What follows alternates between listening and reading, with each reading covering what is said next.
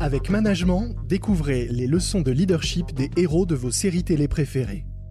Yael Gabizon est coach de dirigeants et fondatrice du cabinet conseil en leadership SmartSide. Elle a développé une méthode de storytelling au service de la performance professionnelle basée sur les techniques utilisées par les auteurs de séries télé. Dans cet épisode, intéressons-nous aux méthodes de management de Tony Soprano, le parrain charismatique et taiseux de la série Les Sopranos.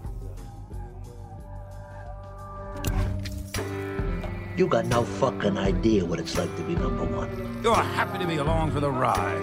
Who doesn't need a break from reality? I'm not taking management advice from Don Draper. Not all learning comes out of books. Goddamn right. Quand on parle d'entreprise, on parle souvent euh, d'organisation. En voilà une, euh, une vraie organisation, puisqu'on va s'intéresser à, la, mafia. Et un de ses héros euh, les plus emblématiques ces dernières années à la, télé, Son- Tony Soprano, de la série évidemment Les Sopranos. Alors, quelle qualité est-ce qu'il faut avoir pour être à la tête d'une entreprise mafieuse? Tu as osé. Donc oui, alors Tony Soprano, il est super, c'est un super businessman. Donc si on a envie d'être un vrai businessman, il faut regarder l'intégralité de la série Soprano qui nous donne des super trucs, notamment des trucs de négo. Puisque euh, Tony Soprano, lui, c'est un négociateur hors pair. Bon, il a des armes pour le faire. Il laisse rarement le choix. Mais en même temps, il a une très jolie leçon qui est assez juste lorsqu'on veut négocier n'importe quoi. C'est dans une négo et pour votre ego, fermez-la. Et ça, ça marque le pas parce que c'est vrai qu'on m'a on m'a toujours appris que quand on veut négocier, euh, le premier qui a parlé a perdu. On m'a toujours dit ça. First move. Exactement, exactement. Et, euh, et du coup, lui, il nous dit, à un moment donné, quoi qu'il arrive, euh, il ne faut pas dévoiler ses cartes. Donc c'est un joueur de poker, euh, il a tous les, tous les vices, hein, Tony Soprano.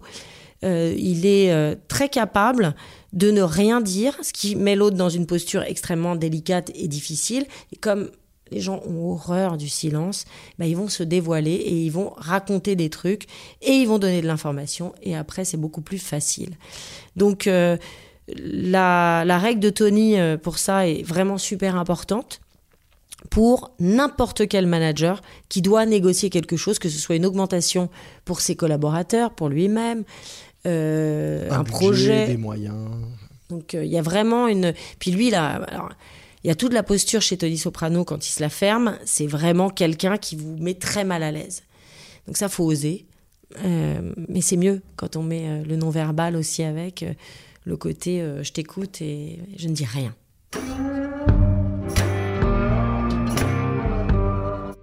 Alors pourquoi est-ce que ça nécessite de mettre son ego en sourdine? Bah, c'est difficile dans une négociation de ne pas dire ce qu'on sait. Parce que généralement, euh, on, a travaillé sur un projet, on a envie de euh, le vendre, de montrer à quel point il est joli, euh, de montrer à quel point il a de la valeur ajoutée et qui coûte cher. Et en même temps, le faire, euh, euh, ça n'a aucun intérêt pour l'autre. Euh, donc l'ego qui, qui consisterait à dire bah, je vais mettre tout en avant et je vais montrer à quel point je sais, J'ai une information, c'est une richesse. Je vais montrer à quel point. à quel point je sais.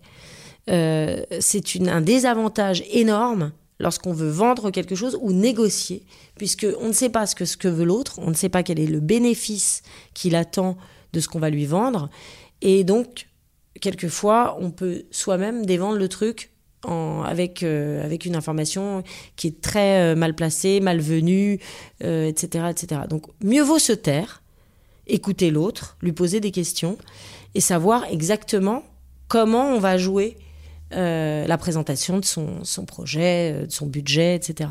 Savoir ce qu'on peut dire et ne pas dire, jusqu'où on peut aller, à quel moment on s'arrête. Comment il le, il le fait, ça, lui? Bah lui, il se tait, tout simplement. Donc il met les gens très très mal à l'aise. Et moi, j'adore ça parce que je ne sais pas du tout le faire, il faut le savoir. Donc ça me fascine parce qu'à chaque fois que je le vois faire, je me dis, qu'est-ce que j'aimerais faire ça? Oser être désagréable et, et, et muette pour placer l'autre dans une position où il va me dévoiler euh, ce qu'il ce qui, ce qu'il veut et ce qu'il veut pas. Puis d'ailleurs, c'est très drôle parce que si on teste le truc, lorsqu'on on reçoit quelqu'un et qu'on est silencieux, c'est fou ce qu'il donne comme information. Donc lui, il le fait avec un non-verbal euh, parfaitement descendant et condescendant quelquefois, et peut-être presque menaçant. Mais en tout cas, il se tait et il a euh, cette euh, posture très euh, posée qui va obliger l'autre à parler.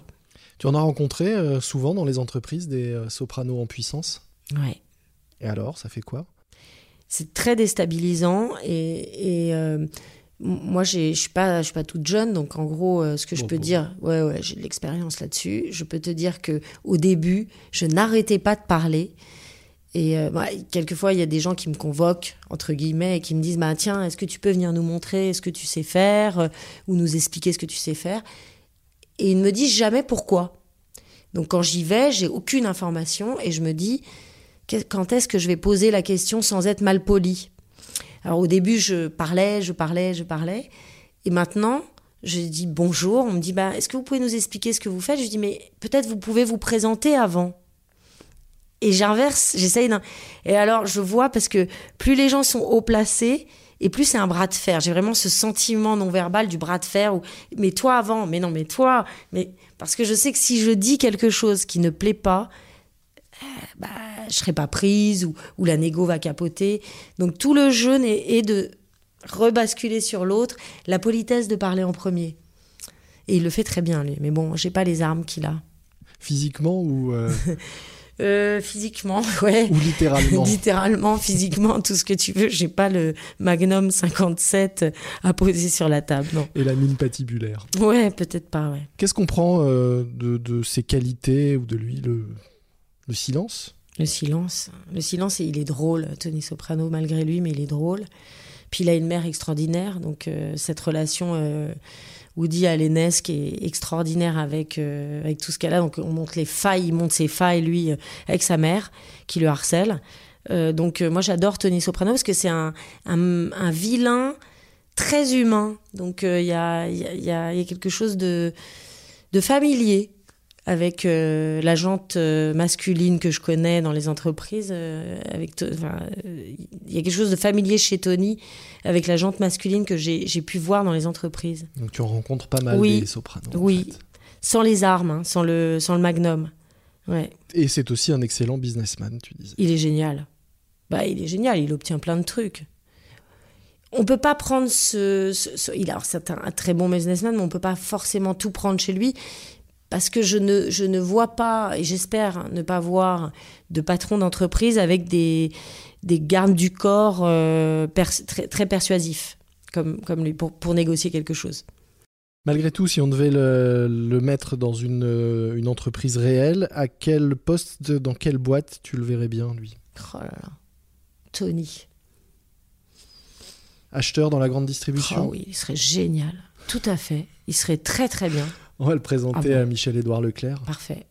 Ou à Auchan, en ce moment. Ouais. Hmm.